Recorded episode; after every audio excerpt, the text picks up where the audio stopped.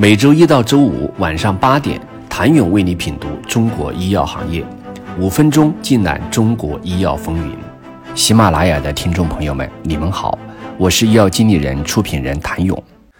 冷，资本下行周期也直接影响了药企二级市场的表现，杀估值屡见不鲜，不少药企一片跌声。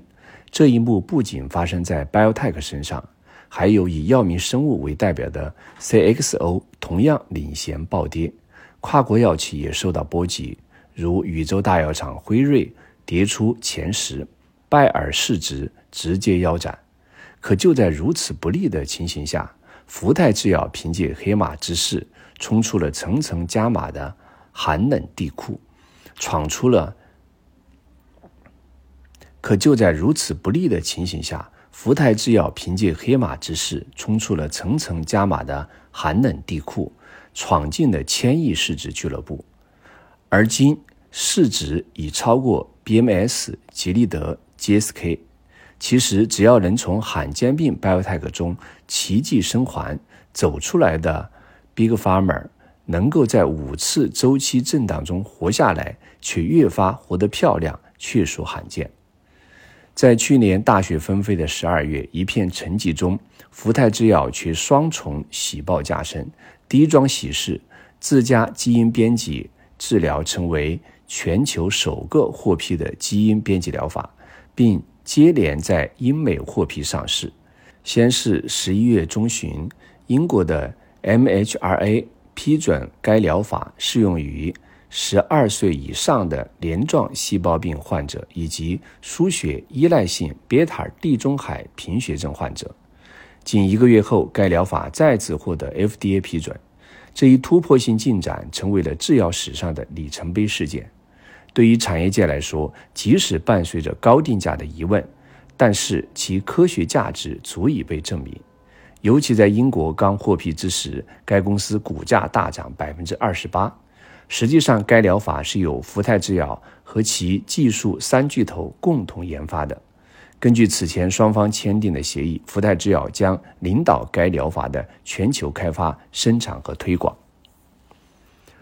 而翻开过往福泰制药与其长达约十年的合作，便见证了这一疗法的一路成长。该技术从最初发现其在真核细胞中的应用。到开发出首个获得批准的基因编辑药物，花费约十年时间，甚至被业界评论认为该疗法发展几乎突破了科学研究从原创基础研究到临床应用的时间界限。另有分析师预测，福泰制药到二零二八年将通过该疗法获得十二亿美元的收入。不过，基因疗法的高定价始终困扰着可及性这一大问题。第二桩喜事，福泰制药重磅新型镇痛药 VX 五四八二期临床试验成功。当日，福泰制药股价便大涨百分之十三，创下了自上市以来的最高纪录，成为千亿俱乐部一员。而今，福泰制药的市值已经超过百世美、施贵宝、吉利德、GSK 等。之所以如此受市场青睐，一方面大家苦于现有镇痛药物的弊端久矣。实际上，常用的镇痛药物包括非载体抗炎药和阿片类镇痛药，但是因为非载体抗炎药疗效存在天花板效应，而阿片类镇痛药则普遍存在成瘾性问题，这加速大家对新疗法的急切之心。自然而然，在镇痛领域疗效显著的无成瘾性药物是未来的研发热点。NAV 一点八。抑制剂则成为了其中最有潜力的靶点之一。